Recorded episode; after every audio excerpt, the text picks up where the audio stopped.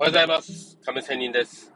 この番組は、勤めにプラスアルファが最強、または卒業して余裕時間のテーマをもとにお送りする番組となっております。さて、えー今日は勤め人生活での話をしたいと思いますが、さて、えテーマは、AI に支配されるなという話をしたいと思います。さて、えー私は今49歳でね、もう今年度って言いましょうか、えー50歳になります。さあ、今ね、100年時代と言われてる時代なので、もうちょうど半分に差し掛かる今年となっているわけなんですね。まあ、65歳で定年とかさ、言われてる中、まあ、そこから100歳まで生きるんでしょう。ん、もう楽しいことをたくさんやりたいですね。そういう意味で、まあ、49、50なんだけど、私、男ですし、ね、男はやっぱり、かっこつけたいんですよ。うん。で、目立ちたいですね。まだ私、目立ちたいです。これぐらいのおっさんになっても。ね、女性も大好きですし、エッチですし。ね、まあ、エッチという言葉を使う自体、おっさんだなっていう話ですけどね。はい。まあ、そんな感じで、まだまだ自分ではバイタリティ溢れてると思っていますし、自称で。で、まだ精神年齢は中学生と何も変わりません。はい。そういう、えー人なんですけども、さてさて、えーこういうもう少し長い人生生きていく中で、やっぱりね、楽しいことをしたいということは、やっぱり夢中になれることがあったらいいよね、と。もう私、たくさんやっぱり夢中になることありますね。だけど、中には他人にとっては、人によっては、ねなんか楽しいことを探しきれないよとか、夢中になることがないとかさ、うん、なんかそういう人いますよね。そういう人に向かって、ちょっとアドバイス的なことをさせていただくという感じで言いますと、今のじ今の時代だからこそ、自分のやりたいこと、ね、適性も含めてね、可視化されてるんじゃないのと言いたいわけですよ。昔よりですよ。はい。なんでっていうと、いう説明をしますよ。簡単に言うと、インターネットです。どういう意味かともう少し言いますと、もっとわかりやすく言えば、YouTube で例えたらすぐにわかります。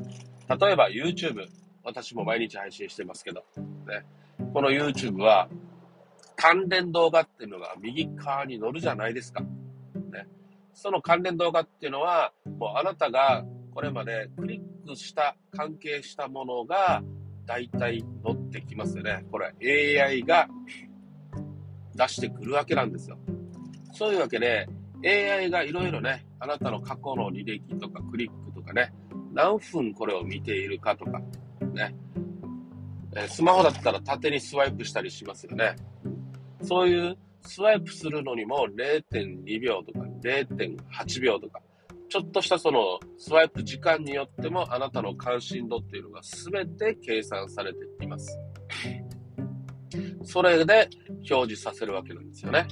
ということは、その関連動画、いわゆるものを見れば、あなたの好きなもの、興味があるものっていうのが一目瞭然じゃないですか。ほら、自分の好きなものわかるじゃん、ということですよ。ね。あとさ、えー別に YouTube じゃだけじゃなくて、サイトもさ、うんいろんなサイトがありますよね。その中で広告って出るじゃないですか。あの広告もみんな同じ広告じゃないですよ。あなたが興味がある広告を AI がね、表示させています。よって、なんかエッチな画像が出てきたら、あんたは普通、普段なんか見てるんじゃないの？ということにもなるわけですよ。いや、見てないかもしれないんですけど、興味があるんじゃないの？というふうに AI が判断してるということになりますよ。まあそういうわけでね、うん、何言ってる先生とかね、Google 先生何言ってんの？俺こんなの興味ないぞというようなことを言うという人もいるでしょう。まあそんな感じで、やっぱり、ね、反骨心を持たないといけないわけですよ。お前違ってるぞと。人間がお前なんかに支配されたくないよということも言えますよね。まあちょっとまた話は脱線しましたけど、まあそんな感じで自分の好みっていうのは大体ね、え出てくるわけなので、可視化されやすいっていうのは昔よりは分かりやすくないですか？ということですよ。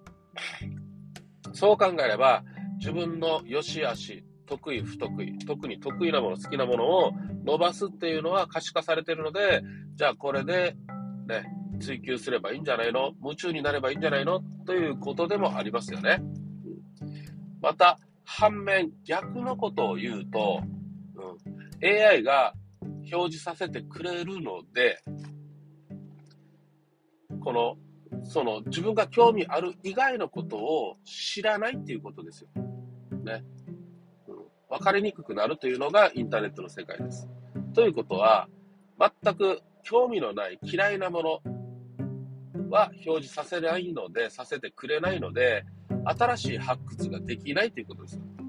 これはある意味、科学的なことで言えば、追求、科学は追求の連続なので、それはそれでいいんですけど、特に発見ということでは、もう自分が思ってた以外のものが発見じゃないですか。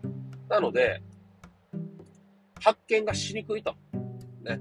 嫌いなものから、全然興味のないものから案外発見されるっていうこともあるわけなんですよ。そういう機会、チャンスが減るということなんですよね。なので、まあ、例えば SNS で言えば、大体みんな自分が興味がある好きな人をフォローするじゃないですか。だけど、私はですよ。私は興味がない、全く嫌いな反対のジャンルの人もフォローしたりします。それすることによって、まあ、AI が表示させてくれるので、で、まあ、興味がない部分にも目を向けたりすることができますし、で、それを表示することによって、新たなもしかしたら、ね、つながりが出てくるかもというようなことなんですね。